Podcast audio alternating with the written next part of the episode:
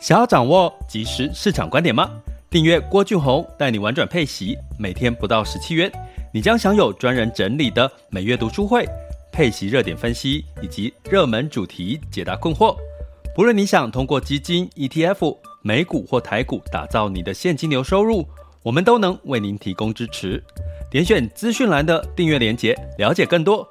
让我陪你一起投资理财。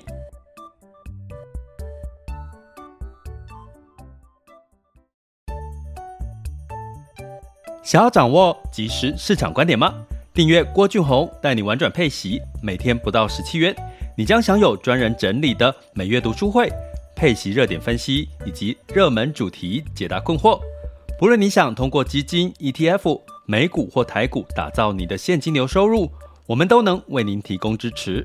点选资讯栏的订阅链接，了解更多。让我陪你一起投资理财。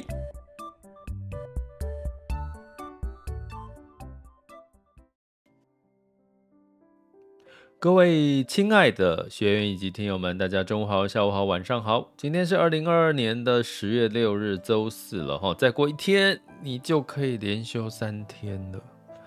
大家会去哪里玩呢？有没有人已经要出国了？我今天看到有一个建议哈，有一个这个群的一个建议哈，其实是蛮有趣的，就是说，呃，基本上呢，他提到了，呃。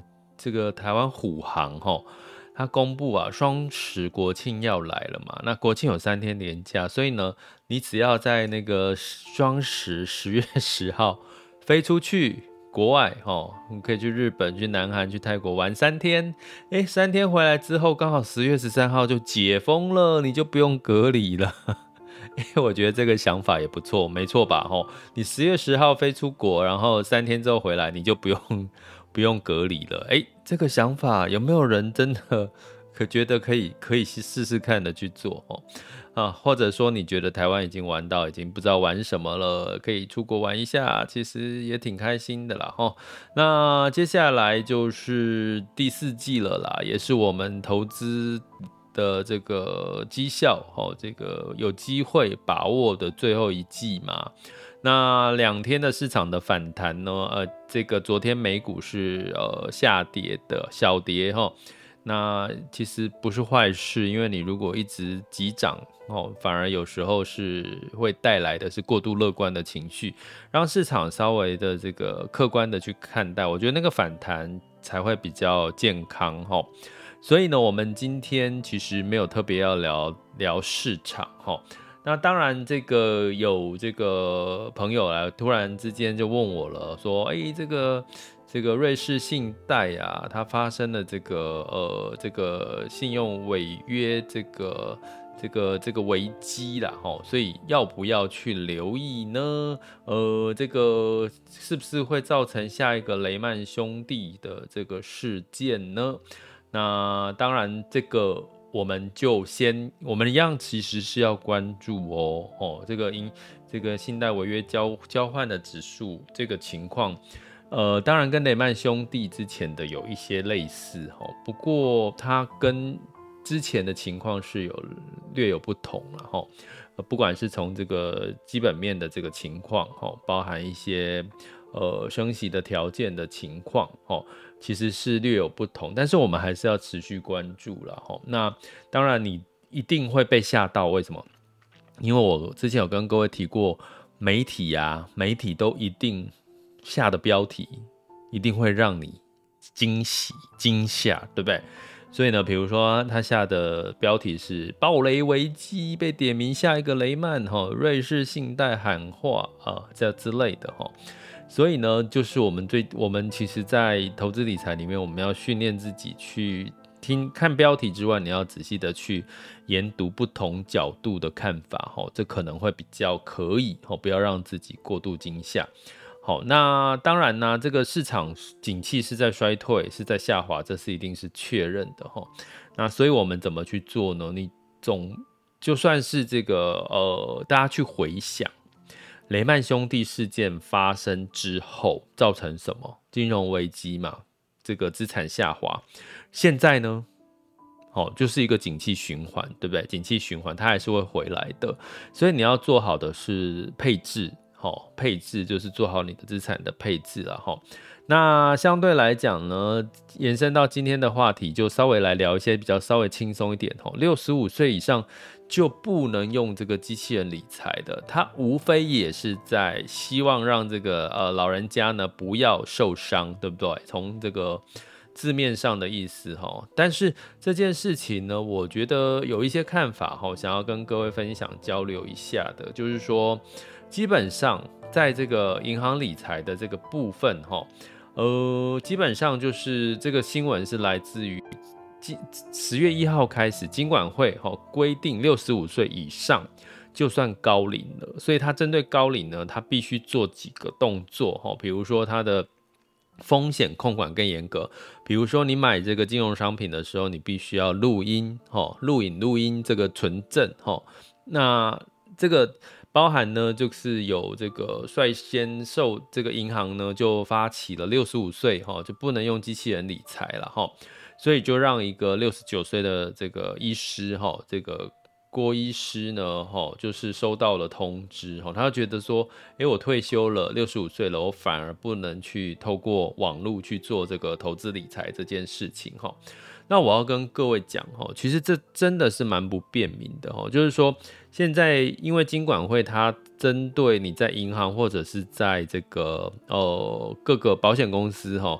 做的这个规范呢是越来越严格哦。什么叫越来越严格？比如说你买一个投资商品，你买一个，比如说六十五岁他要录影录音之外，呃，你就算年轻人，你买投资商品呢，他要写很多的文件，包含你要做这个这个适性测验哦，你的投资属性的测验。那你做完，你必须要是这个符合风险等级高的，你才可以去买风险高的这个产品哦。那这个我一直都认为，大家去思考一件事情：当你签完了这么多的文件，或者是你今天是老人家去买了这个银行或保险公司的商品，你录音录影了，好，那如果之后发生纠纷呢？之后发生纠纷，诶，这个时候银行或保险公司就可以拿出来说，诶。你之前有这个有再三跟你确认哦，有这个呃这个透过这个录影录音哦，诶，你有签名哦，你这些文件都有签哦，然后呢？所以我要讲的是说，他到底是在保护这些老人家消费者，还是在保护业者？哈，就现在签的文件真的越来越多，金管会的管这管的标准就是给你签更多的文件，可是呢，呃，我今天。在稍早的时候，我曾去看了一下国外的这个线上理财啦，这个网络理财的这些呃网站，它没有特别去限定年龄哈。也就是说，其实你不管任何年龄，不都要理财吗？哦，你不管年龄都要。老人家他的理财是什么？他可能会做比较多比较保本的，或者是这做这个呃持有的现金比较多，或者是他可能是做一些些比较呃。债券类的、平衡类的一些标的，那这不就是我们常在讲的不同年龄层你要做不同属性的资产配置吗？所以呢，其实从某种程度啦，我觉得其实老人家应该，当你年纪越来越大，你更要学会数位生活哦。这个是我之前一直有在有有之前有上过几个电视节目，我有特别讲过为什么。比如说，举个例哦，老人家更应该学会这个。外送怎么去点餐？Foodpanda 哦，或 Uber Eat 哦，我觉得老人家更需要。为什么？因为很多老人家到，比如说子女长大了，然后或者是你可能呃另外一半离开人世，你可能自己一个人，或者是你就是两个老人家在家里，诶，你会用 Foodpanda 很方便吧？你就想叫什么，想吃什么，想吃点好的。老人家可能很多人不缺钱，退休金，他就点一点就送来了。不好吗？对不对？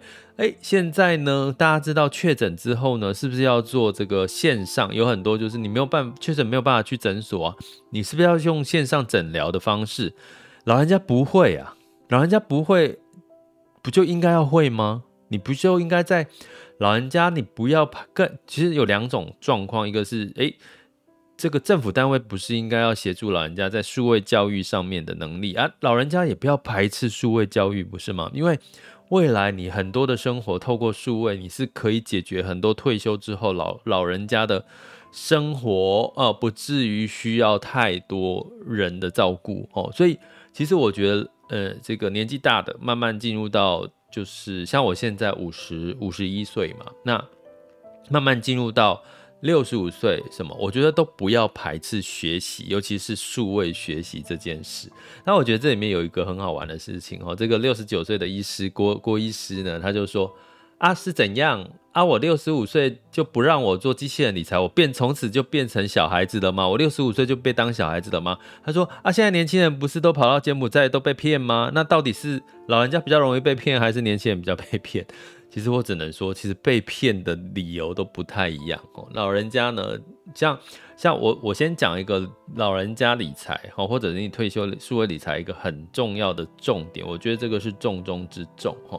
我昨天跟一个朋友在聊，他的这个信用卡呢就被哈突被公这个信用卡公司通知说，哎。你不要这个，呃，你的卡片，呃，你最近有刷一笔几千块吗？三千块吗？他说没有，他说，呃，因为我们合理的怀疑你这笔三千块应该是被盗刷了。通常盗刷有几个原则，它可能是往海外的刷卡之类的。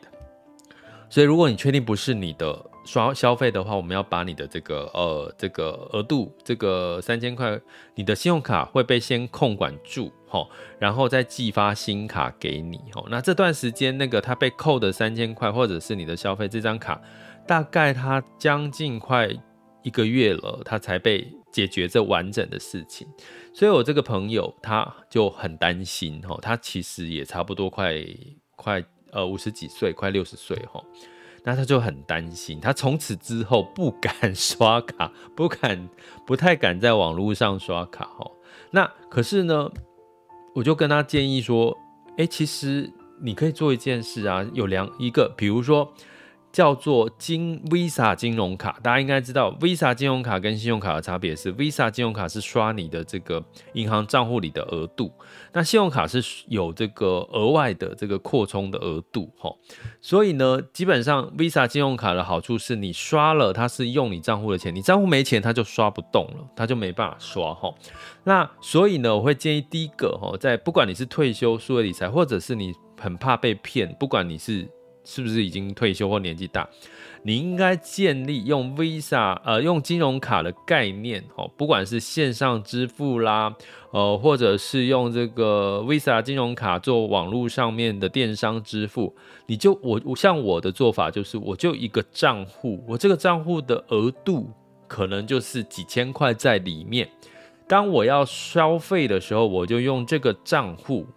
好，不管我是用这个金融卡去刷，哦，金融 Visa 金融卡大家应该知道吧？它是可以，它的功用有点像信用卡的功用，可是它是刷你账户的额度，它没有额外给你额外的额度。那这张卡就变成我做电商支付、线上支付、Line Pay 支付、接口支付在用的卡，所以它的额度就只有那些。所以就算这张卡被盗了，它盗不到钱。像我前。之前的确有，突然之间，我连这种金融卡的线上支付也被银行通知说，哎，你这个卡有可能被盗刷哦。我说，对啊，我觉得好像怎么有这种几十块的那种现海外支付之类的。然后他说，如果你，他就跟我说，如果我有疑惑的话，就是他可以先把这张卡暂停，好，然后等我确认了，好之后呢，他再恢复，或者是他直接换一张新的卡给我。我就说哦好，那我就就让他先暂停。可是我要讲的是说，我没有不用，我没有很特别担心，因为这张卡就是我在做生活支付的，哦、呃，就是可能里面就是可能几千块在里面，就是做 lip 我刚刚讲 lip 啦，电商啦，这个金融刷卡，我就哎、不够了，我再转一些这个资金进去，哦，因为大家知道现在这个呃，如果你有一些金融卡，你这个跨行转账是不用手续费的嘛。所以呢，基本上第一个账户，不管你是年轻或者是老人，你应该在数位理财、退休的数位理财里面，其实你应该要建立多个账户的一个概念，吼，也就是说，一个是生活支付、线上支付在用的，里面就是一点钱，然后你要的时候再把，就是不够的时候再把钱转过去，用手机都可以操作。所以老人家也要学会手怎么手机转账这些东西，一定要会呀。你不能说今天六十五岁你就用什么东西。你不能用了，你数位理财、机器人理财都不给他用了，你反而会让这些老人家的老人生活过得更不容易，更不容易了哈。而且老人家真的要鼓励你，你要学会数位生活啦，真的不要不要因此而学不不不不去学数位生活。尤其我建议老人家真的要学会外送这件事情，你会可以吃东西，你可以买一些什么。呃，生鲜都可以外送到你家，我觉得老人家这才是你你你应该要过好的一个生活品质齁。所以呢，诶，建立账户，我先讲建立账户这件事情，老人家为什么很重要？三大账户，第一个生活账户，第二个，呃，你的核心资产哦。所以呢，老人家通常有劳保退休金，诶，劳保退休金每个月领一笔钱，我常说。你每个月领，如果你老的时候你很怕被骗，或者是很容易觉得自己会容易有失智的这个几率，那你的退休金就选择月领嘛。那你月领的时候，或者是你所有的这个退休金来源都是给让你是每个月月领的这个概念，就是我们在讲核心资产、配息资产的概念。因为你如果哦资产都在这种月领的资产，其他领不出来的话，领不太出来的话，那你就算被骗，也是你每个月，比如说你每个月月领五万块，月领几万块，你每个月被骗最多也是被骗五万块，骗个六万块、七万块、八万块、十万块，不是吗？所以。基本上呢，其实你的第二第二个账户，一个是生活账户使用的账户，零用钱账户之外，第二个应该就是一个现金流账户，你的核心资产的账户。那这个账户呢，你这个那个核心资产，你可能都已经在投资了，你可能拿不出来了，所以你现最多被骗就是那个现金流账户。同样的，那个你的是劳保退休金、劳保年金的话，你就是每个月领到的钱被骗走，其实也。也还好，你下个月还会再领一笔钱，所以下个月你还是可以过得了生活哦。这是第二个，那第三个是什么？诶，如果你老人家，你就是还想要赚一些投投资的钱，比如说股票，哦，有哦。其实其实其实有很多，像我周遭的朋友很多，他在报税嘛，报税的时候他通常都会报老人家在当抚养亲属。诶，报完之后居然被国税局收到那个缴税通知、补税通知，他说。奇怪了，为什么我要缴税？我不是退税吗？或者是税不是应该要少缴吗？结果他一问之下，发现他的退税的、他补税的明细里面，是因为妈妈偷偷的跑去存股，去买了一些股票，而这些股票他可不知道是哪一些公司的股票，啊，他领到了一些股利，哈，就是这个这个股利算所得嘛，算盈利所得，所以他就必须要去补缴税，哈。所以呢，基本上其实很多的妈妈啊，很多这个年纪大的，他其实他是会去买股票哦，听市场消息去买股票的哈。诶，没问题啊，说不定是有一点像是那种那个一那个。退休嘛，了没事做哦，就是总要有一点乐趣嘛，哈。所以呢，第三个账户，我们刚刚讲第一个账户叫核心资产现金流账户，那另外一个账户就当做你的闲钱，比如说卫星资产的账户。那这个账户呢，就是你可以去投资股票或什么，就算是他，你发现这个股票你买错了，或者是被割了韭菜。那，那你至少损失的就是那个卫星账户里面的钱，所以当你这个账户搞清楚了之后呢，其实你老人家为什么不能数位理财啊？老人家更应该要懂得怎么去这个数位理财哈。其实年我现在讲的这个其实是。都适用了，不止老人家哈，这是第一个重点。那第二个重点，我常常提到哈，就是第一不要，其实我刚刚已经讲讲到三个重点了。第一个就是退休的时候不要排斥数位生活，真的不要排斥数位生活，因为现在越来越多的呃相关，我刚刚讲到了外送哈，或者是线上诊疗医疗，这个对老人家来讲，像我 我要讲哈，我的朋友。朋友的爸爸哈，昨天就是赶快哈，就因为他就就打来问我哈，有没有认识这个牙医师哈？我说为什么？为什么要要找这个牙医师？他说因为他爸忍了这个牙痛忍了一个月，他忍得受不了。我说啊，牙痛为什么要忍？大概七八十岁，他说因为他就不想，因为老人家其实对很很不喜欢看医生，大家应该有对不对？你叫他去看医生，他不愿意。结果呢，他忍了半天呢，最后受不了了，就想要去，呃，就因为牙痛会引发发烧，会引发发烧，所以他已经牙痛引发到发烧。然后呢，他去附他家附近的诊所，牙医是不愿意看了，因为他发烧，有可能是因为牙痛引发的发烧，可是他有可能。他虽然验出是这个筛检是阴性，可是诊所也会怕啊，也会怕有什么原因。结果，哎，他跑了两家的牙医诊所都不不收他哦，不帮他看，所以他就求救说，哎，有没有像我有没有认识的牙医师？结果后来呢，就呃排到了哦，终于有个牙医师诊所是有空，他去看，哎，结果呢，看完之后帮他把他的那个牙齿的这个牙龈这个发炎呐、啊。哦，把那个烂牙把它拔掉啊，哎，就整个人就轻松很多。他拖了一个月，拖了一个月，所以我建议大家，建议这个老人家真的是不要去排斥，真的真的该做什么就做什么哈。常我常常讲一件事情，就是说第二个重点就是要认老，活到老要学到老，不要觉得。活到老了就啊，我已经老了退休，我说啊不用了啦啊，反正我都吃到这个年龄了，怎么样啊不用了啦，活到老学到老，我觉得很重要。为什么？其实这是一个认老的行为哈。我要讲的这个重点，其实在啊这个跟老老人家有关系啦，跟年轻人有没有关系呢？我想想看，有啦，应该也有关系哈。年轻人应该要有年轻人可以冒险的精神哦，你要积极，对你的生活积极。可是老人家要认老，什么叫认老呢？就是说，当你知道自己老了，你就不要去做一些危险的事情哦。比如说，嘿，老人家很喜欢在这个年终大扫除的时候爬上爬下啦，清理天花板呐。好，那个儿女的告诉他说：“哎呀，你这个老人家太危险了，下来我们去找专业的清洁公司，或者是我帮你。”哎。不用啦，没啦，这样呢，这个事情啊，这不危险哦。他摔下来，哎，骨头断掉了，那你可能就后悔都来不及了，对不对？同样道理，认老其实是会保护你的这个呃，你的身体，因为你觉得自己可能不适合做那某些不适合这个年纪做的事情。同样的道理，当你认老的时候，你你就会想说，那我老了，我的投资、我的资产、我的金钱。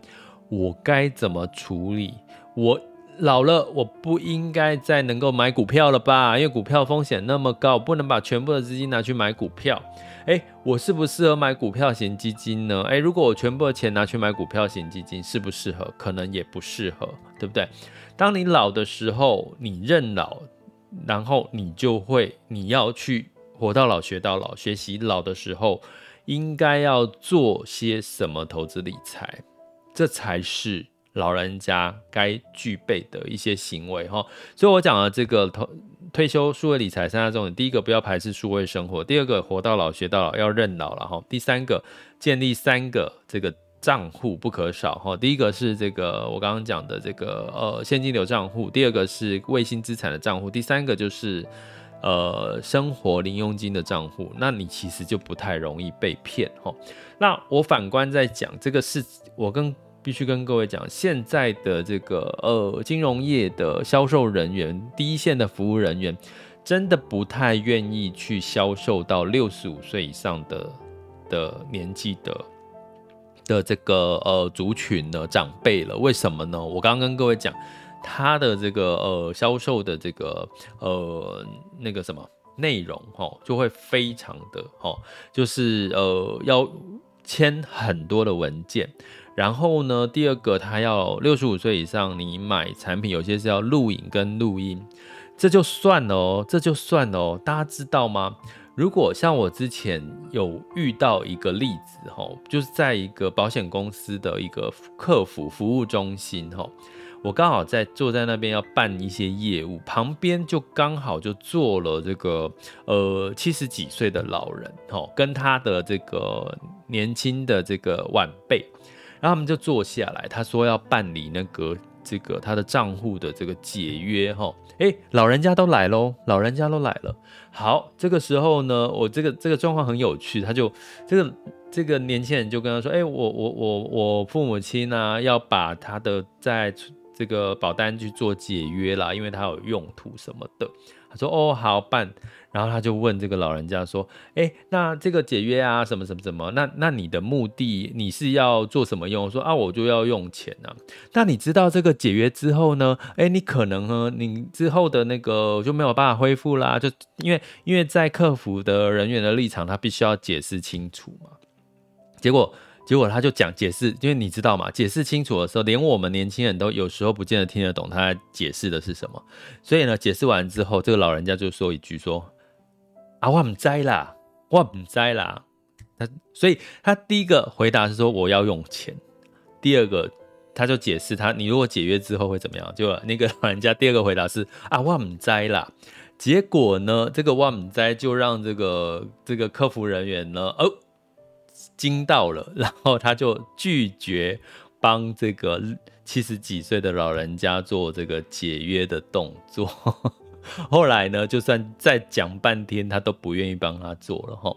所以呢，其实六十五岁停用机器人这件事情，理财机器人这个看起来似乎还好，可是我要跟各位讲，其实现在在金融业。金管会规定，十月一号开始，高龄六十五岁以上算高龄。它不止在你买商品的时候已经给你重重的限制了，包含你买了商品，你今天四五十岁，你买了包包包放放放放到六十五岁，你就变成六十五岁的高龄的时候，你想要把钱拿出来的时候，它也要跟你再三的确认，甚至要在当你回去之后要跟你电访，甚至要亲自拜访，各方面的。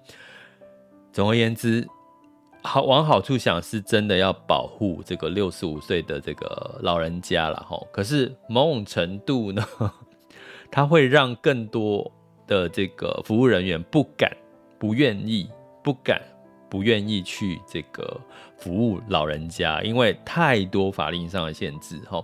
所以呢，呃，我觉得老人其实是有，就是年纪大的长辈，其实他是有很大的商机。大家也知道，最近这个很多的学校都陆续的退场，对不对？很多的国高中都在陆续的退场，因为你这个少子化的原因，所以很多的市场，这个老人的市场是不可以或缺的哈。所以你与其让用这种方式去防堵老人受骗，还不如去善加的利用，怎么去让老人家去活用。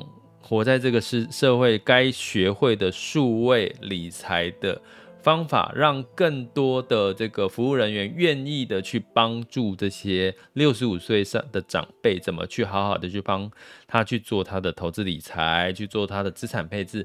我觉得这才是应该这个主管机关或者是这个金融机构要去思考的范围。那。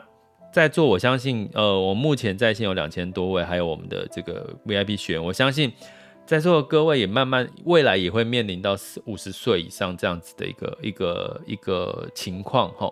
所以呢，在这个时候，你们活在当下，就应该学会怎么样去帮自己做现阶段的规划，然后呢，呃，等到你们五十岁的时候，要知道怎么帮五十岁你你做规划。好，善用我刚刚提到的三个重点呢，我觉得其实六十五岁应该要活得非常美好，不是生活在恐惧被骗的这个生活当中了哈。所以呃，我觉得很受用的一个账户分类哈，分离账户的概念，呃，就是你。就是平常使用公开电商线上要用的，你就把它变成是一个零用金账户的概念，就存少少的钱在里面，用完不够再把钱转进去，然后其实你就不太容易被被骗的啦。我真的觉得哦，所以哦有感而发哈，我现在五十几岁，诶，你 六十五岁，所以十几年好像还蛮长的，可是也也是一眨眼就过去了哈。虽然六十五岁不能用机器人理财。到底是保护消费者还是业者呢？哦，不管如何，在未来的这个市场变动大，建议大家还是做好资产的配置。回到刚刚，呃，刚好今天在直播前有一位朋友问我说，这个瑞士信贷，哈，这个的这个呃可能暴雷的这件事情呢，到底哈，我们应不应该要关注？当然要关注啊。当然要关注啊。可是重点是，回到我今天的主题是，如果你今天已经五十几岁了，你不是三十几岁，你三十几岁，可能你面临到这种这样的事情的时候，你万一在你投资股票。万一受伤了，哦，造成金融风暴受伤了，你可能有时间慢慢的 recover，哦，回复的这这些这些你的资产，哦，可是如果你今天五十几岁了，如果遇到了这件事情，好，遇到了这个雷曼，这个不是雷曼兄弟了，我怎么一直讲雷曼兄弟，哈，就是如果遇到了这样子的一个事情，等我一下哦，诶，那个哦，在这儿。如果遇到了这个瑞士信贷的这个可能的危机的话，真的爆爆发连锁反应，您五十几岁，你应该思考的是，你的资产里面，你有没有帮自己做好配置吗？所谓的配置，就是说，诶，你这个年龄了，你是追求。十百分之十二十的报酬率，还是你追求是稳健的现金流呢？那你投资的资产里面呢？诶，如果是以这个比例上面来讲，你有没有全部压在跟这个瑞士信贷相关的这个标的里面呢？诶，如果没有，你是有分散了，而且你有股债去做一些分类，其实。不管怎么样，其实你都可以安心的过你五十岁之后的呃生活，或者是拥有稳健的现金流，不是吗？那如果你今天是六十五岁了，像瑞士信贷这样子的一个可能的危机，诶，你做的配置是不是像年轻人一样？还是你可能有这个一部分是劳保啦，有一部分是这个。固定收益的这个储蓄险呐，啊，或者是有一些，比如说举个例，是你可能投资的这个金融呃特别股啦，啊，或者是其他的，就是你的这个比例呢，是不是更加的保守呢？其实你要用这样的角度来看，其实瑞士信贷危机可能对你的影响就不见得大了哈。所以瑞士信贷危机，诶，有有没有可能变成这个未爆弹，变成雷曼兄弟，呃，这个问题呢，其实其实有很多事情都有可能会爆发，但是重点是你的资产配置有没有因为这些可能的未知数做了哪些的阴影？我觉得这个才是我们要学习的哦。不管你是三十岁、四十岁、五十岁，或是六十五岁，而不是用防堵的做法，哦，让你什么都不做，没有办法做来解决。哦，呼应到今天讲的六十五岁不能用机械理财。我觉得这才是呃，我们应该要哦，不同年龄层应该要学习的这个知识跟态度，好吗？这里是郭俊宏带你玩转配息，给你及时操作观点，关注并订阅我，陪你一起投资理财。好的，那现在时间十月六日，好，二零二二年十月六日的十二点三十二分哦，好像今天讲过长了，我们赶快的快速 review 一下市场情况。风险指标，今日 VIX 恐慌指数是二十八点三五，现在当下 VIX 恐慌指数是二十八点五五，十年期美债殖利率是三点六二七零哈，所以目前的美债殖利率有稍稍的下滑了哈，那恐慌指数也稍微下滑。那不过呢，因为这个 OPEC 哈决定要减产两百万桶每天，所以造成的油价又稍微的上涨，再加上美国的这个 ADP 哈这个。小农的这个就业指数呢，有稍微的高一点点哦，所以让这个市场仍然会担心通膨的这个压力，所以造成道琼、S&P 五百、纳斯达克分别下跌零点一四、零点二跟零点二五个百分点。那飞神半导体是上涨了零点九四个百分点吼。那在欧股的部分一样哦，这个。油价的这个呃上涨的原因呢，让市场仍然会担心哈。那泛欧六百下跌了零一点零二百分点，德法英分别下跌了一点二一、零点九跟零点四八个百分点。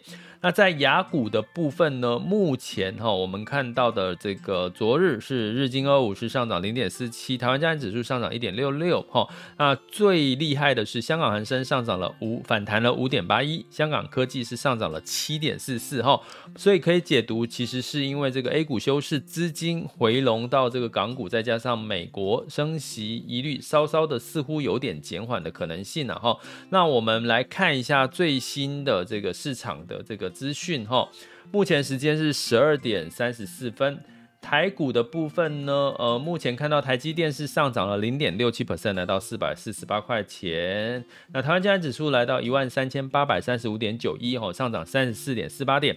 那目前成交量来到一千三，哈，比昨天又少一少一点哦，哦，所以基本上呢，可能大家留意一下一万四万四是这个加权指数的这个压力点，哈。柜买指数是上小涨了零点零五 percent。那在这个今天，哈，昨天急涨的恒生指数呢，今天小跌了零点四三 percent。恒生科技小跌了零点九一 percent，哈。那呃，A 股仍然是休市。那在日经二二五是上涨了零点九一 percent，南韩综合指数上涨了一点二七 percent，新加坡海峡上涨了零点四四 percent，所以目前看起来并没有太大的这个恐慌的情况哈。那不过能源哈，刚刚提到 OPEC 呢减产两百万桶每天哈，所以让布兰特原油上涨一点七 percent，又回到九十三点三七哈。那这个当然对于通膨是一个压力哈，所以这个美国是呃这个提出说他们对这件事情是非常的。反对哦，那可是呢，有什么用？那但是呢，其实还是要看这个其他的基本面的需求有没有在回落了哈。这个是我们下周呃要给各位要提醒大家也要观持续观察的重点哈。那金价部分下跌零点六 percent，来到了一千七百二十点八美元每盎司哈。那根据哦这个美元的这个小幅的上扬有关系。那美元为什么小幅上扬？就基本面还不错哈。那美元指数是一百一十一点二零四七哈，稍微升升值哈。美元兑台币是三十一点五一哈，这个台币稍微强一点点。美元兑日元是一百四十四点六，哈，那美元兑人民币是七点一一五零，哈，也是差不多，哈，就是这样的一个现况。那所以呢，目前的整体的情况还是要看几个重点。第一个，美国的基本面有没有偏弱？那台湾的基本面有没有稍微走强？资金有没有稍微的止止血？哈，不要这个流出的幅度太高，哈。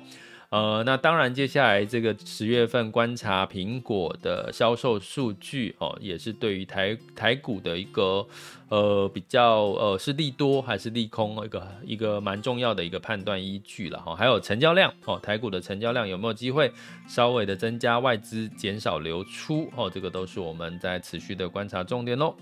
这里是郭俊宏带你玩转配息，给你及时操作观点，关注并订阅我，陪你一起投资理财。我们下集见，拜拜。